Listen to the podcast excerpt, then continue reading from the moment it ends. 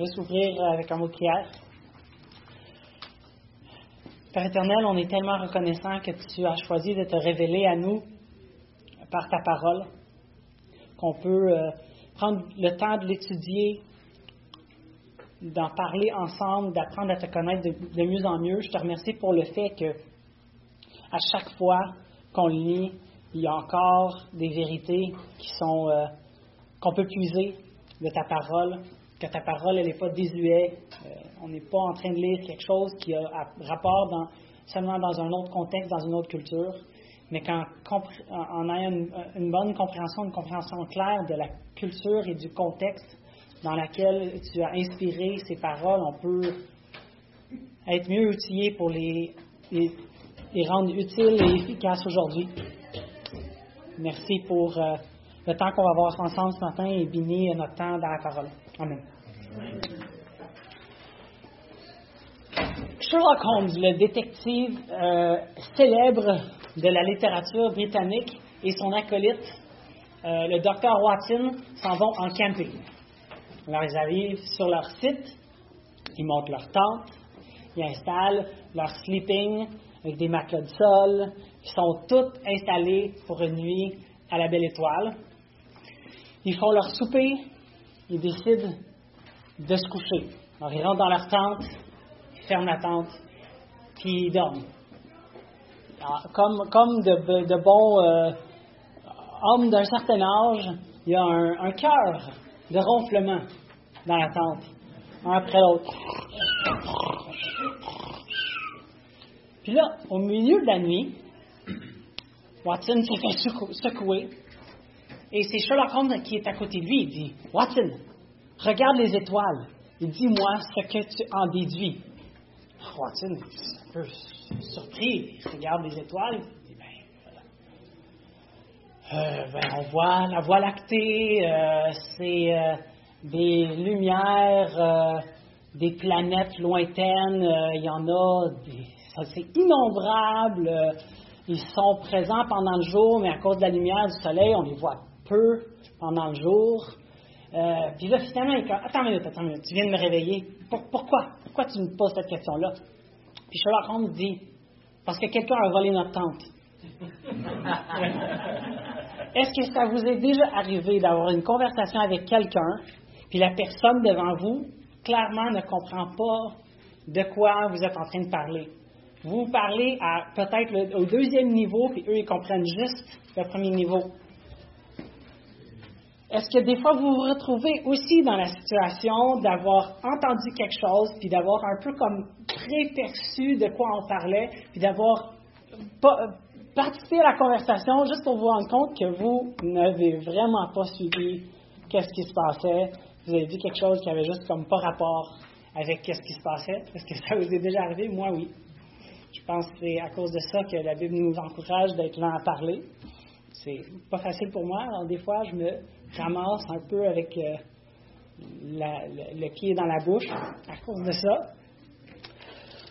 On a euh, dans, euh, l'Évangile selon Jean plusieurs exemples de ce genre de manque de compréhension. Là, je, pense que notre Dieu est très compatissant envers nous. Il nous montre souvent ses disciples ayant pas du tout compris qu'est-ce qui se passait. Mais ce n'est pas les seuls. Mais dans la, portion de, l'évangile de Jean qu'on va euh, regarder ce matin, les disciples, c'en est une bonne. Ils n'ont vraiment pas compris de quoi Jésus parlait. Euh, et c'est beaucoup à cause de leur perspective. Alors, dans notre cours d'apologétique qu'on a vu hier, on a parlé beaucoup de la vision du monde, de notre perspective sur ce qui se passe autour de nous, puis la façon dont ça, ça l'impacte, la façon qu'on agit, la façon qu'on guide notre vie et aussi la façon qu'on comprend ce qui se passe autour de nous. Dans euh, les versets 27 à 38 du chapitre 4, Jean nous dévoile trois perspectives sur les événements qui viennent de se passer, que Danny euh, euh, a enseigné la semaine passée. Je vous demanderai de tourner dans le quatrième chapitre de l'Évangile selon Jean. Euh, et on va commencer juste au verset 25, juste pour, euh, pour comprendre sur quoi arrivent les, disciples. Dans Jean 4, au verset 25, la, euh, la femme lui dit, je, je, sais que le Messie doit venir, celui qu'on appelle Christ. Quand il sera venu, il nous annoncera toutes choses. Jésus lui dit, je le suis, moi qui te parle. Là-dessus, arrivèrent ses disciples, qui furent étonnés de ce qu'il parlait avec une femme. Toutefois, aucun ne dit Que demandes-tu? ou De quoi parles-tu avec elle? Alors la femme, ayant laissé sa cruche, s'en alla dans la ville et dit aux gens Venez voir un homme qui m'a dit tout ce que j'ai fait. Ne serait-ce point le Christ? Ils sortirent de la ville et ils vinrent vers lui. Pendant ce temps, les disciples le pressaient de manger, disant Rabbi, mange. Mais il leur dit J'ai à manger une nourriture que vous ne connaissez pas. Les disciples se disaient donc les uns aux autres Quelqu'un lui aurait-il apporté à manger? Jésus leur dit Ma nourriture est de faire la volonté de celui qui m'a envoyé et d'accomplir son œuvre. Ne dites-vous pas qu'il y a encore quatre mois jusqu'à la moisson? Voici, je vous dis, levez les yeux et regardez les champs qui déjà blanchissent pour la moisson. Celui qui moissonne reçoit un salaire et amasse des fruits pour la vie éternelle, afin que celui qui sème et celui qui moissonne se résultent ensemble. Car en ceci, ce qu'on dit est vrai. L'un sème et l'autre moissonne. Je vous ai envoyé moissonner où vous n'avez pas travaillé. D'autres ont travaillé et vous êtes entrés dans leur travail. Alors ici, il y a beaucoup de choses qui se passent. Dans ces onze versets-là, ça fait partie d'une longue portion narrative. Et euh, cette petite portion de la, narration se passe entre deux déclarations qui sont quand même incroyables. Euh, au verset 26, c'est la première fois dans l'Évangile selon Jean que Jésus s'autoproclame comme étant le Messie quand il dit Je le suis, moi qui parle. Et l'apothéose de toute cette narration au, verset 48, 42, euh, pardon, les Samaritains du village, après avoir passé deux jours à, écouter Jésus, déclarent Nous savons qu'il est vraiment le sauveur du monde. Alors, c'est vraiment deux grandes déclarations dans, dans l'épître de Jean, mais sont à l'extérieur de notre passage aujourd'hui. Euh, mais ça nous met un peu dans le contexte de qu'est-ce qui se passe.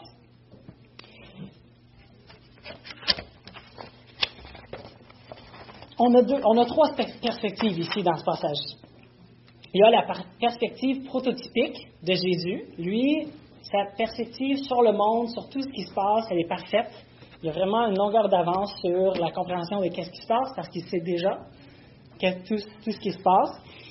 Ensuite, on a les deux, perspectives qui se contrastent. Il y a celle de la femme samaritaine et celle des disciples. Les disciples étant ceux qui sont, initiés, euh, ils ont passé à, ce moment-ci quelques mois, moins qu'un an euh, avec Jésus, mais c'est quand même des Juifs. C'est, eux, ils seraient ceux qui devraient avoir un meilleur euh, champ pour, pour comprendre qu'est-ce qui se passe devant eux. Et la femme samaritaine qui est d'une autre culture complètement.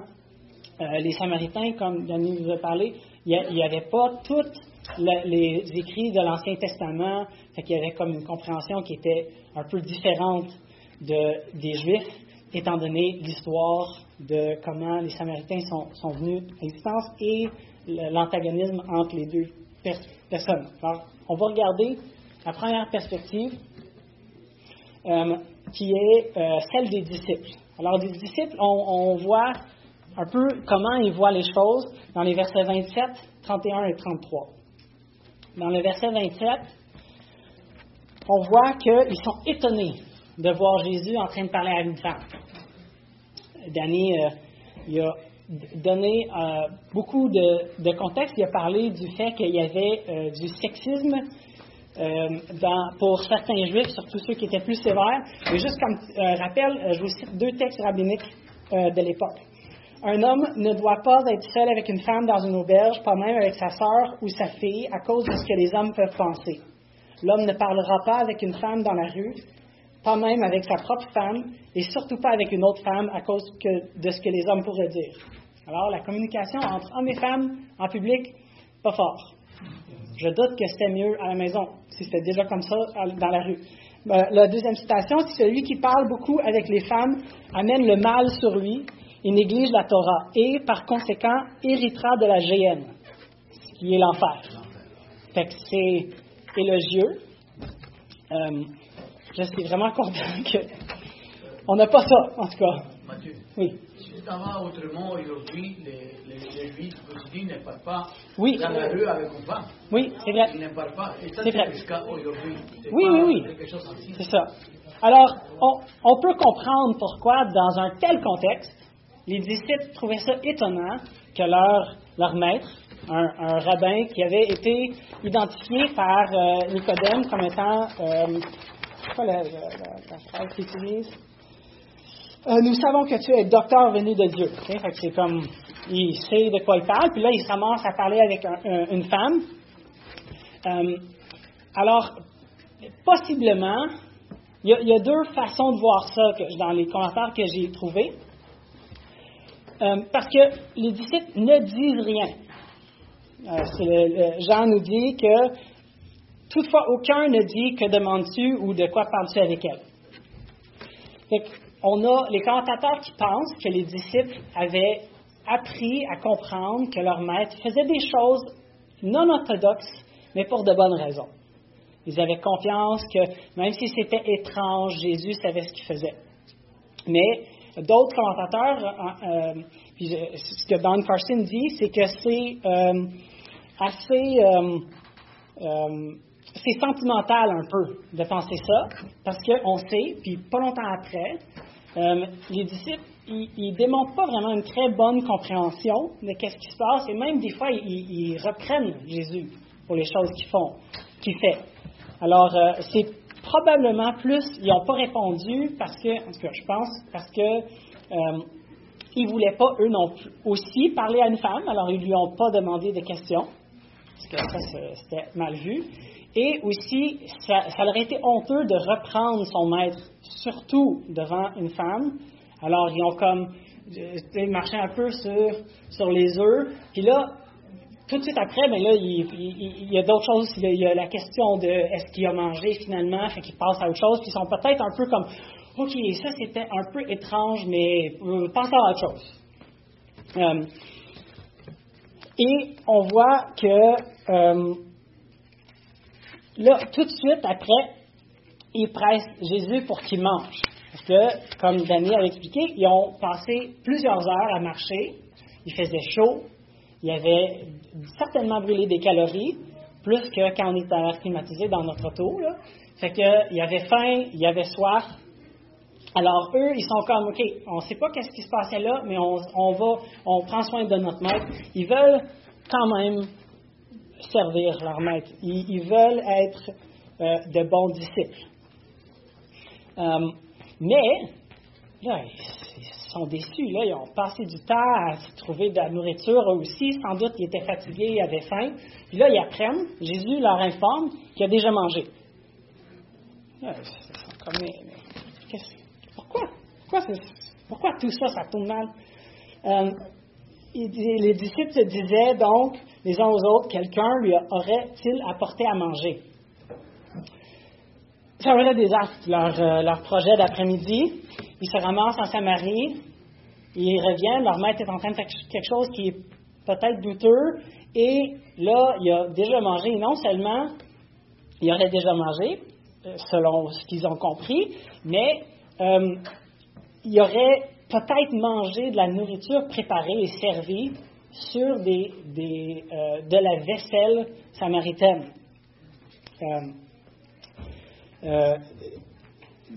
une loi rabbinique, euh, rabbinique qui a été codifi- codifiée euh, pas longtemps après la, période où Jésus euh, fa- faisait son ministère, dit ceci. Euh, les femmes samaritaines sont menstruées depuis leur naissance. Alors, ils sont dans un état de souillure permanente. Alors, il ne faut pas toucher les choses samaritaines. Fait ça serait inconcevable pour eux de penser manger avec des ustensiles et même de boire avec la cruche de la femme samaritaine. Fait pour eux, c'était comme on est, on est passé par ici, là on est dans le trouble, tout le monde est peut-être souillé, il faut qu'on sorte d'ici le plus rapidement possible. Ils sont vraiment, leur perspective sur tout ça, c'est vraiment le malaise. Les disciples sont malaisés. Ils cherchent à être de bons serviteurs en formation de Jésus, mais leur maître et ses comportements les déçoivent. Ils sont, euh, leur, pause déjeuner n'a pas été euh, euh, plaisant et ils ne comprennent pas du tout qu'est-ce que Jésus fait. La Samaritaine, elle, sa perspective sur ce qui vient de se passer. Vous avez, on, a, déjà regardé vraiment ce qui s'est produit entre elle et Jésus, la conversation la semaine passée, mais on voit dans le verset 28 que pour elle, sa priorité, surtout du moment, elle a changé. Parce que elle lâche sa cruche et va dans le village. sa soif qu'elle avait, son besoin d'eau, probablement pas juste pour boire, mais aussi pour ce qu'elle allait, faire pour la journée, est complètement sortie de la tête, elle lèche sa cruche, probablement temporairement, parce qu'elle avait quand même besoin d'eau, puis, puis de, basé sur ce qu'elle dit aux, aux, gens de son village, elle prévoyait revenir. Mais non seulement elle lâche sa cruche, mais elle lâche aussi sa gêne. Euh, il y avait de l'eau accessible plus proche du village. Et elle avait non seulement choisi d'aller puiser de l'eau à midi, mais elle est allée plus loin pour probablement être certaine de rencontrer personne de son village. Mais là, elle court pour parler à son village. Elle ne court pas pour rentrer par rapport dans l'arrière de chez elle. Elle s'en va parler au village. Et elle a clairement plus honte de sa situation parce que sans hésitation, elle dit que vous devez venir rencontrer celui qui m'a dit tout ce que j'ai jamais fait. Alors ces gens-là qui avaient peut-être des rumeurs euh, et qui connaissaient probablement très clairement ce qu'elle avait fait aussi, elle est en train de dire, je veux que vous venez parler à quelqu'un qui sait tout ce que j'ai fait. Si on connaît quelqu'un qui connaît nos défauts et on essaie de les cacher, généralement on ne veut pas les introduire à tous les gens qu'on côtoie. Alors, elle, et aussi, elle communique qu'il y a clairement quelque chose qui vaut la peine d'être investigué, parce qu'on voit que, euh, au verset 30, euh, euh, ils sortirent de la ville et vinrent vers lui. Le, le verbe ici, c'est, pas juste quelques-uns, puis c'est pas juste une fois. Ça, ça donne vraiment l'idée qu'il y avait plusieurs gens qui sortaient et comme avec un flot un peu constant. Comme le message se passait, les gens étaient contents. Mais quoi? Ben, on va aller voir. Fait qu'ils sortaient pour aller voir qu'est-ce que c'était qui cet homme-là? Et elle n'est pas certaine, mais elle est assez convaincue qu'elle va communiquer le message qu'il y a quelqu'un qui est vraiment important, puis elle demande la question ne serait-ce pas le Christ? Alors, ce n'est pas parce qu'elle a toutes les réponses qu'elle communique ce message-là. Elle, est, juste, complètement bouleversée, sa perspective, elle a vraiment changé. Elle oublie momentanément sa soif physique, sa honte, afin de diriger ses concitoyens vers Jésus. Et là, on a aussi la perspective de Jésus, dans les versets 32, 34 et 38, mais surtout le verset 34, Jésus dit que ma nourriture est de faire la volonté de celui qui m'a envoyé et d'accomplir son œuvre. Hier, dans notre cours d'apologétique, euh, Alexandre Farley, notre prof, nous a dit que euh, une perspective du monde est le cadre compréhensif des croyances de base que quelqu'un a qui guide ses choix sur les choses pour toute sa vie. Je vais vous le relire on l'a regardé plusieurs fois hier, ça m'a quand même pris un peu, un peu de temps. Le cadre compréhensif des croyances de base que quelqu'un a qui guide ses choix sur les choses, alors sur toutes les affaires, toutes les, sphères de, la vie humaine, pour toute sa vie. Alors ici, on voit que Jésus est en train de dire que sa, sa nourriture, sa joie, est d'accomplir l'œuvre de Dieu, lui qui lui a envoyé, et de faire sa volonté. Et on voit au fin de l'Évangile selon Jean, dans le, chapitre 19 au verset 30, quand Jésus est sur la croix, ce travail, il déclare que tout est accompli. Alors c'est vraiment ce qui guide, c'est le travail, l'objectif qui guide la vie complète de Jésus. La femme samaritaine, elle, comme perspective de vouloir introduire, semer parmi ses concitoyens Jésus. Et les disciples, eux, leur objectif, c'est d'être de bons serviteurs de leur maître, des hommes honorables et en mission envers les Juifs. Alors finalement, c'est trois très bonnes perspectives. Hein? c'est bon, on, fait ça, on s'en va, c'est bon. Mais clairement, Jésus, il, voit qu'il y a quelque chose qui cloche dans tout ça. Nous, on a certains des mêmes problèmes que, surtout les, disciples aujourd'hui. On n'a pas les mêmes, euh, au Québec, on n'a pas les mêmes problèmes de xénophobie et sexisme que les Juifs avaient. Ça ne veut pas dire que ça n'existe pas. Mais ici à l'Église, on ne croit pas ça, on n'a pas ça, ce n'est pas un problème pour nous. Euh, mais comme les disciples, on peut être tellement préoccupé avec les objectifs de premier niveau qu'on manque complètement à ce que Jésus est en train de faire. On peut, comme les Juifs, euh, comme euh, les, disciples, être tellement préoccupés par les choses qu'on fait pour Dieu qu'on oublie la mission que Dieu est en train d'accomplir. Je sais que personnellement, dans mon emploi du temps, ça démontre que souvent mes priorités sont mal organisées. J'aime beaucoup ça, étudier, je parlais à Roy avant, des commentaires, puis de lire, tout ça, mais, mais souvent, je, je n'arrive pas à protéger assez de temps pour être avec les gens. J'aime beaucoup ça, étudier. C'est pas une, bonne, une mauvaise chose. Les disciples qui voulaient nourrir leur maître qui avait faim, c'est pas une mauvaise chose. Mais eux, ils voulaient retourner où le travail est fait avec la nation juive. Pour eux, c'était comme un détour malheureux dans un pays euh, pas intéressant, avec des risques de, saleté euh, cérémoniale euh, partout. Là. Ils voulaient juste comme retourner où c'était le fun, puis sortir le plus rapidement possible de, la Samarie. Et nous aussi, ça peut nous arriver. On, sait que si on fait ça, c'est facile, euh, on sert de bon cœur, mais c'est un peu dans la routine, on s'occupe, on fait de bonnes choses.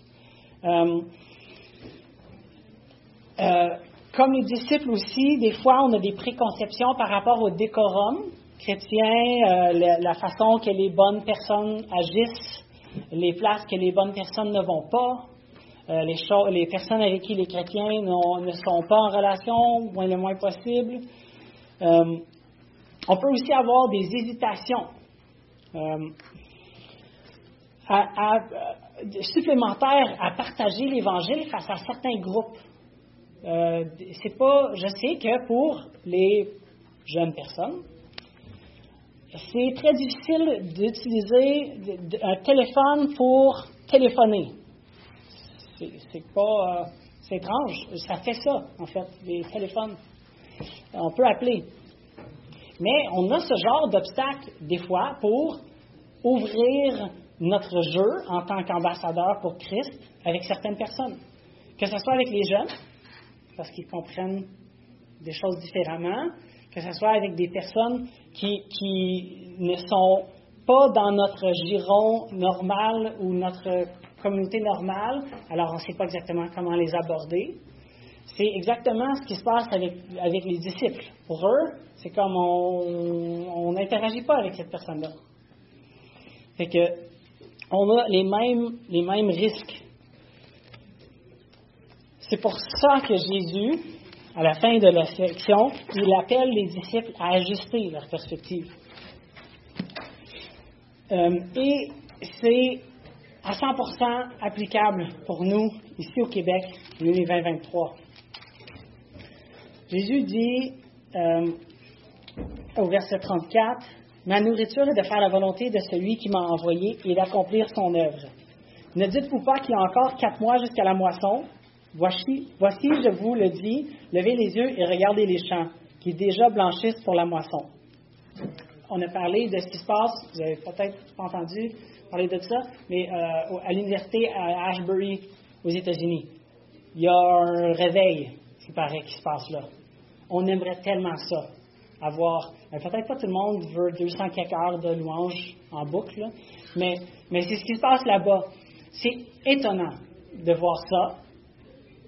On, on est au Québec. On n'a pas l'habitude de ça. Mais Dieu est à l'œuvre pareil. On a vu, on a vu au, au Congrès national de notre fellowship les, les, le nombre de conversions ahurissant en Asie, en Afrique. Euh, J'ai lu la semaine passée qu'ils estiment qu'en Afrique, dans l'année 2025, à peu près la moitié de la population serait chrétienne. Comment c'est défini, je ne sais pas. Mais c'est incroyable. Nous, on, a entendu il y a deux semaines, euh, la fin de semaine passée, au sommet, qu'on est encore au 1% au Québec. Puis on aimerait ça être au 2% Ça, c'est deux fois plus. C'est un tout petit chiffre, mais c'est deux fois plus. Mais Dieu est encore en train de sauver des gens et d'appeler des gens à lui. Euh, Max, il peut en témoigner. Là, on a la misère un peu à faire les visites de toutes les personnes qui nous visitent à l'Église Emmanuel. On a besoin de vous. C'était pas, pas une faute publicitaire pour les filets, mais, tant, tant qu'à. Euh, Dieu est encore en train d'appeler des gens, puis on a besoin de garder nos yeux fixés sur la moisson qui est déjà mûrie pour la récolte. Mais vous savez, des fois, on ne on récolte pas. Mais des fois, on sème. On sème tous. Mais des fois, on sème aussi la graine de l'Évangile, puis on ne voit pas la récolte. Mais ici, Jésus dit aux disciples, l'un sème et l'autre moissonne. Je vous ai envoyé, euh, euh, excusez, au verset 36, celui qui moissonne reçoit un salaire et amasse des fruits pour la vie éternelle, afin que celui qui, a semé et celui qui moissonne se réjouissent ensemble. La joie de notre maître, c'est la récolte. Puis il nous invite, il invite ses, disciples arrêter de regarder ce qu'il y a devant eux, puis de regarder. Puis dans le passage, la partie qui vient juste après, littéralement, la moisson arrive derrière eux. Ça aurait été une très belle scène pour un film. D'avoir les disciples qui sont comme là, il n'y a rien qui se passe. Puis il y a comme, genre, tous les, Samaritains qui sortent, qui sont comme, on veut, on veut savoir c'est qui lui. Ils sont comme, rien. Un peu à la, il y a quelque chose derrière moi. Hein? Puis regarde, puis il y a la foule qui sont, qui sont là, qui ont hâte qui passent deux jours à écouter Jésus, puis qui, eux, réalisent que lui, c'est le sauveur du monde, comme il déclare au, verset 42. Les disciples pensaient qu'ils étaient sur un mauvais détour, que c'était comme une pause dans le travail avant de retourner où il fallait travailler. Nous, on ne se le cachera pas, on va en parler un peu cet après-midi à la réunion des membres, on a eu des années difficiles avec Et on a perdu des membres de notre famille qui sont allés dans d'autres églises. Mais il y a tellement de gens qui sont venus dans ce temps-là. On a Roy et Pierre qui font notre cours de, membres, puis ils ont une belle cohorte. Il y en a d'autres qui ont exprimé un désir de devenir membres. Dieu est constamment là, puis la récolte il, y a, la récolte qui est mûre euh, pour la moisson. Nous voulons rencontrer tous ceux qui viennent, qui ont des questions par rapport à Jésus. Pas juste nous, l'Église Emmanuel, la façon qu'on veut fonctionner, mais nous, les disciples de Christ. On ne veut pas être distrait, on ne veut pas être trop occupé pour prendre le temps d'accueillir et de parler avec ceux qui ont des questions, même ceux avec qui on a moins d'affinité, même ceux euh, qui semblent être un peu étranges. J'ai fait souffrir beaucoup de profs d'école du dimanche ici en des années. Monsieur Desmangles parlait à mes parents pour dire que fallait peut-être que je sorte de l'école du dimanche pour donner la chance aux autres d'avoir un prof qui n'était pas euh, complètement frustré par moi. Mais il y a des gens qui ont continué à investir dans ma vie, même si c'était difficile, et qui le font maintenant avec mon fils, qui l'ont fait avec ma femme aussi. Euh, il y en a qui ont semé, qui ont souffert, qui sont maintenant avec le Seigneur ou dans d'autres églises, puis ils, savent peut-être même pas encore que je suis encore un peu tannant, mais pas autant de troubles. Mais c'est à cause de leur investissement. Et chacun d'entre nous, on a des histoires comme ça. Dieu a utilisé des gens dans nos vies qui n'ont peut-être pas été là tout le long. Euh, Jésus a passé deux jours avec les Samaritains. Il est parti après. Mais on voit les fruits de cela. Et aussi, des fois, on a besoin de la perspective de la femme samaritaine. Elle n'avait pas toutes les réponses. Elle avait juste ce qu'elle connaissait de,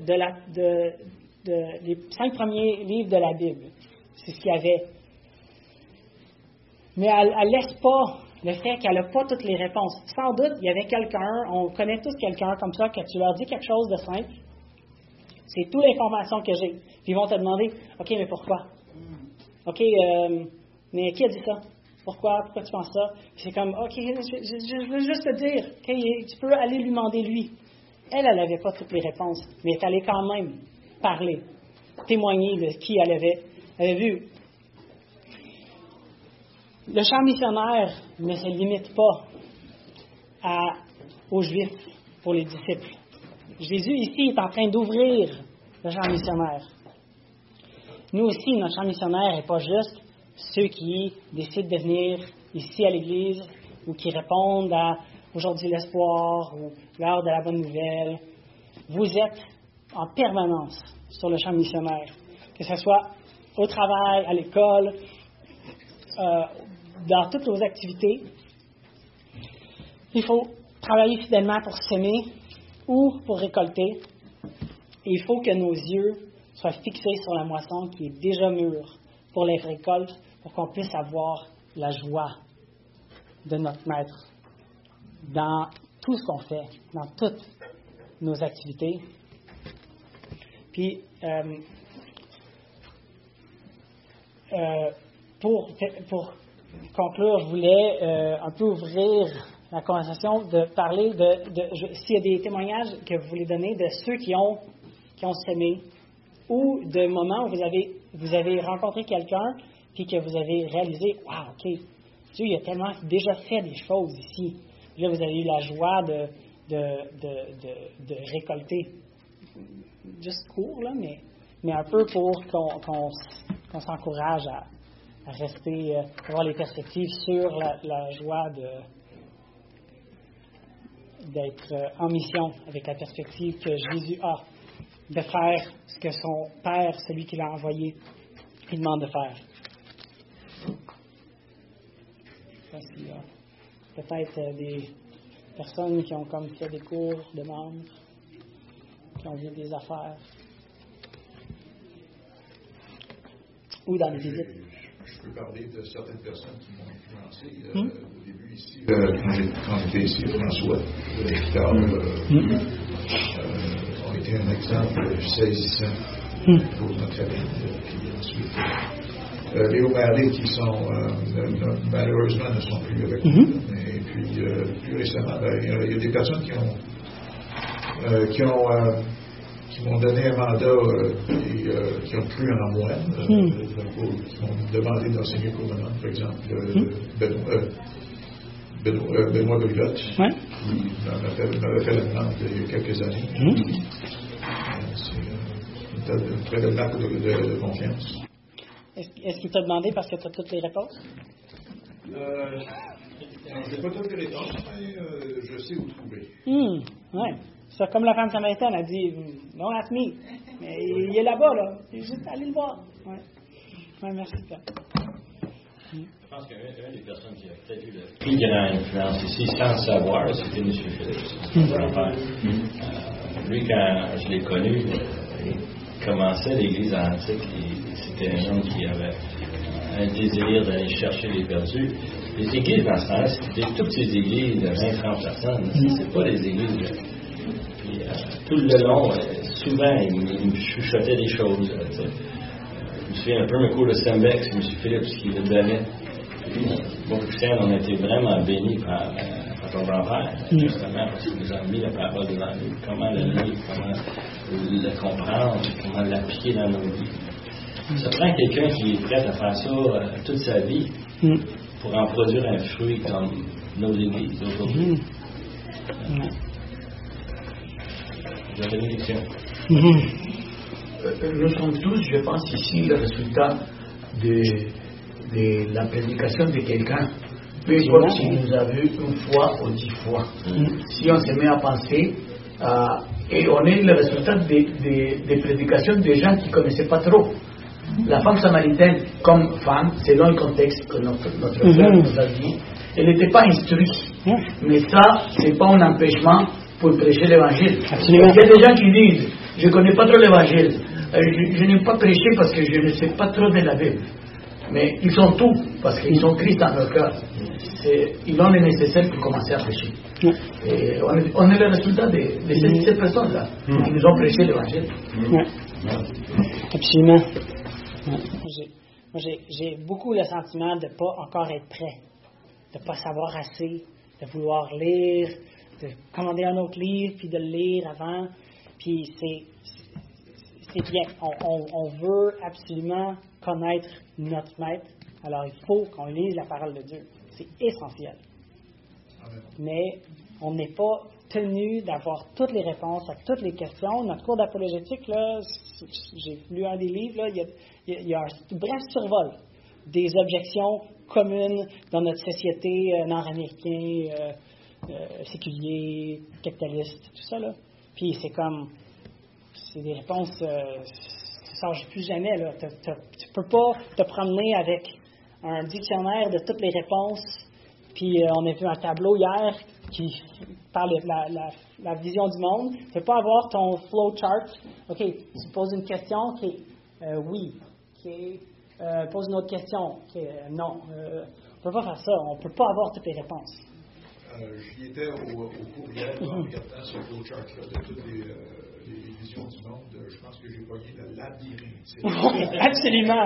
Là, OK, là, ils pensent que Dieu est comme ça. Fait que ça veut dire qu'ils pensent de même. Puis là, là, puis là, ils pensent, là, son, finirait plus. De toute façon, les gens n'aimeraient pas ça. Hein. C'est une conversation de même. Non. Mais on sait vers qui les pointer, qui a toutes les réponses. Et, et finalement, c'est le Saint-Esprit qui convainc le monde de justice, péché et jugement. Alors, euh, finalement, ce n'est pas nous. Exactement. C'est le Saint-Esprit qui fait son œuvre. Merci Seigneur. Oh, ouais. Ça. Mais il choisit de travailler à travers nous. C'est ce qu'il est en train de dire. Jésus avait clairement pas besoin des disciples. S'il y avait, quel, s'il y avait un évangéliste, un missionnaire qui n'avait pas besoin de son équipe, c'était Jésus. Puis, comme, comme je disais au début, on, on est rassuré de voir comment ils étaient des fois, euh, pour citer Danny, qu'ils étaient tartes. Des fois, des fois c'est rassurant de savoir que même à la fin, Pierre est comme Wouhou! Viva la révolution! Mais Jésus est comme c'est pas ça, ça fait trois ans que j'avais pas, pas compris. Mais il nous demande quand même de travailler dans la moisson. C'est un privilège de pouvoir être ambassadeur de Christ, mais ça demande qu'on garde nos yeux fixés sur la moisson, qu'on soit prêt. Ben, euh, c'est ça. Je, Dieu n'a jamais voulu qu'on nous, euh, ayons toutes les réponses non plus. Dans Deutéronome, euh, mm. mes versets préférés, euh, chapitre 29. Les choses cachées sont à l'éternel notre Dieu. Mm. Les choses révélées sont à nous et à nos enfants à perpétuité, afin que nous, nous mettions en pratique toutes les paroles de cette loi. Mm. D'accord. Et puis, euh, beaucoup d'autres passages que je pourrais citer, citer aussi. Dieu est tellement euh, plus immense que le décimètre cube de la matière grise ici. Ouais. Ouais. On, on connaît probablement aussi tous personne, euh, quelqu'un qui, qui fait quelque chose. Ah, c'est quoi que tu fais encore? Puis il nous explique, puis on est comme. J'ai rien compris. Moi, j'ai un cousin qui euh, doctorat en biochimie, là, puis il m'explique ce qu'il fait avec des protéines puis des microscopes. Aucune idée. Mais si je je suis même pas capable de comprendre ça, oublions. Essayer de tout, tenir l'immensité de la sagesse de Dieu. Mais c'est pour ça qu'on on est tellement, tellement euh, rassurant de savoir que c'est lui qui est responsable de ça, c'est lui qui sauve.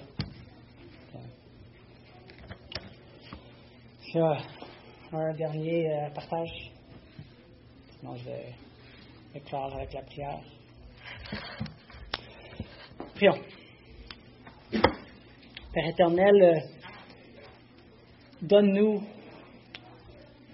de filtrer notre perspective sur la mission que tu nous as donnée par ta parole.